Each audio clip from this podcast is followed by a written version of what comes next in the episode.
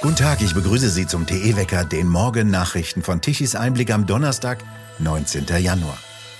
Heute wird der neue Bundesverteidigungsminister Pistorius vereidigt. Die Ernennung beim Bundespräsidenten erfolgt um 8 Uhr morgens. Gestern fand bereits die Amtsübergabe statt. Dann wird Pistorius mit US-Verteidigungsminister Lloyd Austin zusammentreffen und den Gipfel der Ukraine-Verbündeten vorbereiten, der morgen auf dem US-Luftwaffenstützpunkt Rammstein in Rheinland-Pfalz stattfindet. Kanzler Scholz hatte noch in seiner Rede vor dem Weltwirtschaftsforum in Davos der Ukraine eine unbefristete Unterstützung zugesagt, jedoch nichts zu den Forderungen nach deutschen Kampfpanzern vom Typ Leopard. Die Bundesregierung muss den Export genehmigen, auch dann, wenn andere Länder den Leopard exportieren wollen. Nach Informationen der Süddeutschen Zeitung soll Scholz gegenüber US-Präsident Biden erklärt haben, dass Deutschland nur liefern könne, wenn auch die USA Kampfpanzer vom Typ Abrams liefern würden. So solle aus Sicht von Scholz die NATO nicht gespalten werden können. Die USA lehnen jedoch derzeit die Lieferung des Abrams Kampfpanzers ab. US-Verteidigungsminister Austin wolle den Ukrainern keine Waffen liefern, die sie nicht reparieren könnten und die sie nicht unterhalten könnten und die sie sich langfristig nicht leisten könnten, weil das sei nicht hilfreich. Aus deutschen Industriekreisen heißt es, dass 88 ältere Leopard 1 Panzer binnen drei Monate einsatzbereit gemacht werden könnten. Im Alter kann man schon einmal ein wenig vergesslich werden und ein paar Papiere irgendwo an einem der vielen Wohnsitze vergessen. Das kann schon mal passieren. Kritisch wird es allerdings, wenn sich herausstellt, dass dies streng geheime Regierungsdokumente sind. Eine Journalistin der New York Post stieß bei ihrer Recherche auf ein Dokument, das Präsidentensohn Hunter Biden bei der Anmietung handschriftlich offiziell ausfüllte. Ein erstaunliches Dokument. Suse Heger in Florida, was stand denn da drin?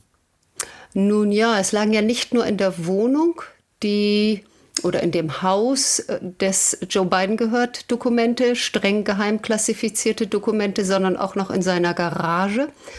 Aber was jetzt noch dazu kommt, sind Enthüllungen, die von der Journalistin Miranda Devine äh, gemacht wurden. Die hat nämlich herausgefunden, dass offiziell angeblich Hunter Biden im äh, Jahr 2017 bis 18 dort der offizielle Mieter war in diesem Haus. Und Hunter Biden, der ja nun äh, mit seinem Laptop from Hell bekannt wurde, der bekanntermaßen drogensüchtig ist, ein Crackhead, wie man hierzulande sagt, hat dann in dem Haus gewohnt, wo diese geheimen Dokumente herumlagen. Das ist sicherlich nicht das, was der Secret Service unter oberster Sicherheitsstufe versteht. Wenn man das vergleicht, das mit den Papieren, die bei Donald Trump gefunden worden sind, was käme denn dann heraus? Ja, bei Trump lagen die ja in einem extra gesicherten Haus auf seinem Grundstück. Die Schlösser und Zugänge dazu waren vom Secret Service und FBI gesichert. Ähm, ja, das ist schon noch mal eine andere Nummer hier. Vor allen Dingen, weil das Ganze bekommt noch eine ganz andere Dimension dadurch, dass Joe Biden bei einem sogenannten Background-Check das wird hier gemacht, wenn man Büros anmieten will. Da gibt man seine Daten zur Verfügung an den jeweiligen Makler oder Hausbesitzer inklusive seiner jetzigen Miete und seines jetzigen äh, gemieteten Wohnortes, beziehungsweise äh, gibt an, ob es Eigentum ist. Und Joe Bidens Sohn Hunter Biden wollte ein Büro anmieten in Washington, D.C. und hat dabei angegeben, dass er eben von März 2017 bis Februar 2018 in genau dem Haus gelebt hat zur Miete, in dem die Dokumente jetzt im Wohnzimmer und in der Garage gefunden wurden und hat weiterhin angegeben, dass er dort 49.910 Dollar Monatsmiete bezahlt hat. Das ist eine Miete, bei der sich jeder in der Nachbarschaft äh, den Kopf schüttelt und sagt, was ist das denn für eine Miete? Die Häuser sind hier bestenfalls ein 10 Prozent von dieser Miete kann man sie vermieten normalerweise. Das heißt, es ist eine absolute Wuchermiete, die er da gezahlt hat. Und dann kam noch dazu, dass herausgefunden wurde, dass in den Steuerunterlagen von Joe Biden diese Miete, die sein Sohn ihm wohl gezahlt haben soll, nirgendswo erwähnt wurde. Also da stimmt, stimmt vorne und hinten stimmt es nicht. Es stinkt aus allen Richtungen und ich bin gespannt, was da letzten Endes von den Gerichten und Staatsanwalten noch ans Tageslicht befördert wird. Eine passende Vorlage für Ex-Präsident Donald Trump.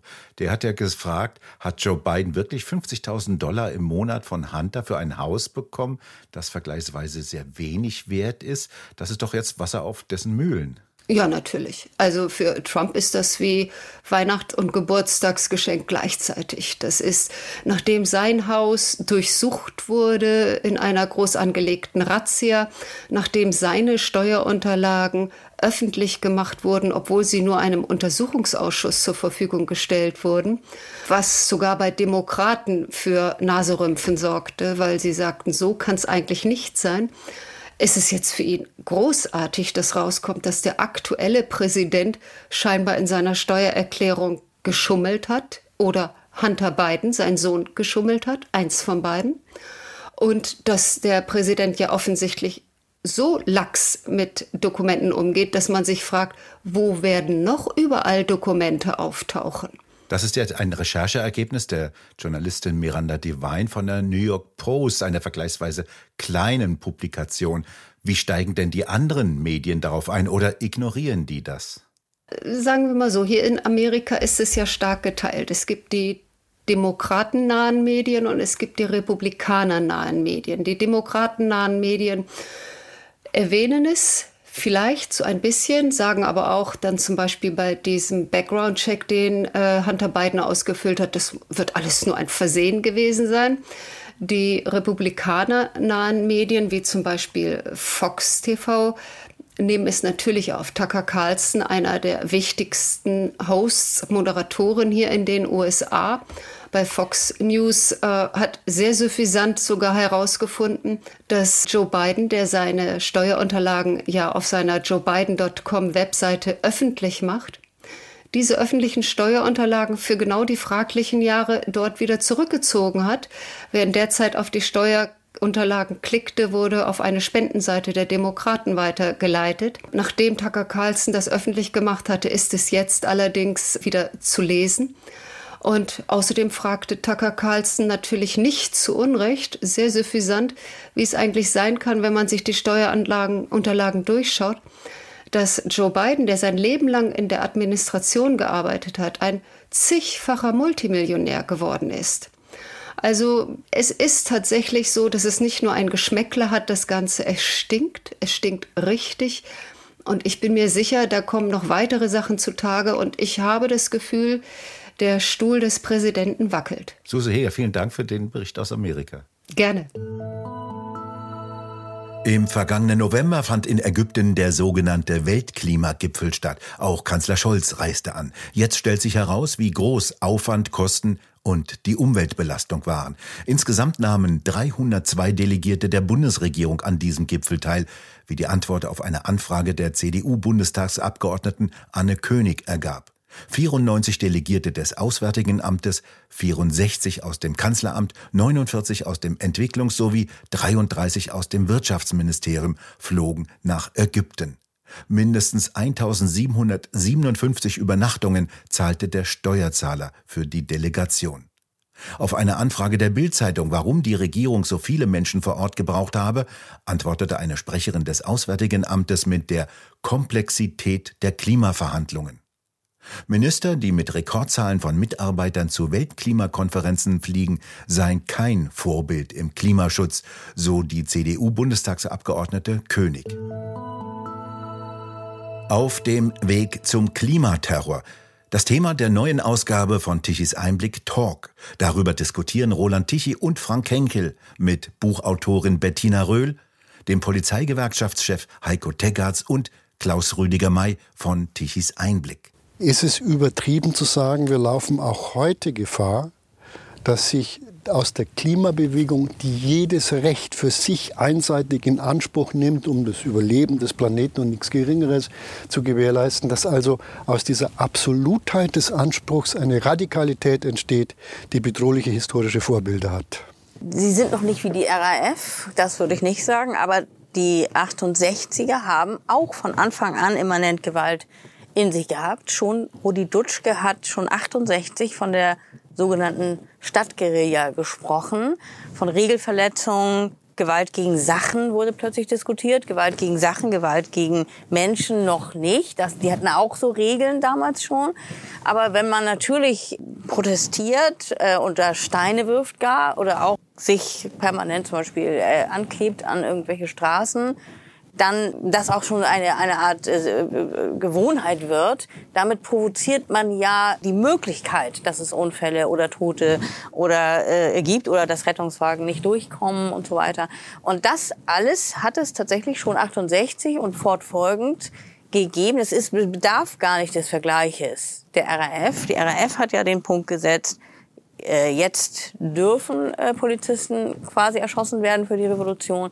Das äh, soweit ist die 68er Bewegung nicht gegangen. Aber ähm, ein Polizeipräsident hat mir mal erklärt, warum die Polizei zum Beispiel, warum das, warum die Bullen heißen, warum sie plötzlich Bullen genannt wurden, weil Bulle, Bulle, also ein Tier ist eine Sache und Gewalt gegen Sachen waren ja erlaubt. Die vollständige Diskussion können Sie sich ab heute Abend auf der Webseite tichiseinblick.de ansehen. Es bleibt kalt und von Nordwesten kommen weitere Niederschläge heran, die sogar bis in die Niederungen als Schnee fallen können. Doch dort bleibt er nicht lange liegen. In den Mittelgebirgen dagegen schneit es mitunter kräftig, die Schneedecke wächst an. In Thüringen und Sachsen dürften die Tiefdruckgebiete einige Zentimeter an Neuschnee bringen. Im Südosten bleibt es heute eher trocken und teilweise sonnig. Die Temperaturen bewegen sich von 0 bis 3 Grad. Der Wind ist wieder eingeschlafen, die Windräder ruhen, anstatt das Industrieland Deutschland mit Windstrom zu versorgen, wie das ja die Stromfachfrau und Windradphilosophin Claudia Kempfert vom DIW prophezeit. Die 2,2 Millionen Solaranlagen schneien ein und liefern auch kaum etwas. Und das Ergebnis sehen wir dann bei unserem Tichys Einblick Energiewende-Wetterbericht. Gestern Mittag benötigte Deutschland 68,5 Gigawatt an elektrischer Leistung. Doch die Windräder konnten nur knappe 11,5 Gigawatt an elektrischer Leistung liefern. Für einen kurzen Augenblick kam gestern Mittag die Sonne hervor. Die 2,2 Millionen Photovoltaikanlagen, die immer mehr Flächen bedecken und später ein erhebliches Sondermüllproblem verursachen, lieferten knapp 7 Gigawatt an elektrischer Leistung. Nachmittags um 15 Uhr war es das aber auch schon wieder. Gestatten Sie jetzt noch einen Werbehinweis. Die mittelständig geprägte deutsche Industrie ist in freiem Fall. Bedroht sind Arbeitsplätze und Wohlstand für alle. Die Ursache Inflation und Energiekrise. Dazu veranstalten die gemeinnützige Akademie Bergstraße in Seeheim-Jugenheim und die Initiative Rettet unsere Industrie eine Tagung. Mit dabei Professor Werner Patzelt, Dietmar Grosser, Professor Fritz Fahrenhold, Maike Schellenberger, Professor Thomas Koch, Dr. Hans-Bernd Pilkan, Professor Thomas Mayer und Roland Tichy. Wann? Am 19. Januar 2023 in Hamburg.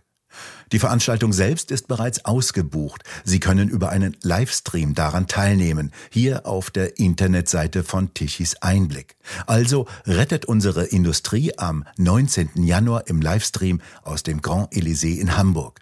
Näheres unter der Internetadresse rettet-unsere-industrie.de. Wir bedanken uns fürs Zuhören. Schön wäre es, wenn Sie uns weiterempfehlen. Weitere aktuelle Nachrichten lesen Sie regelmäßig auf der Webseite tichiseinblick.de und wir hören uns morgen wieder, wenn Sie mögen.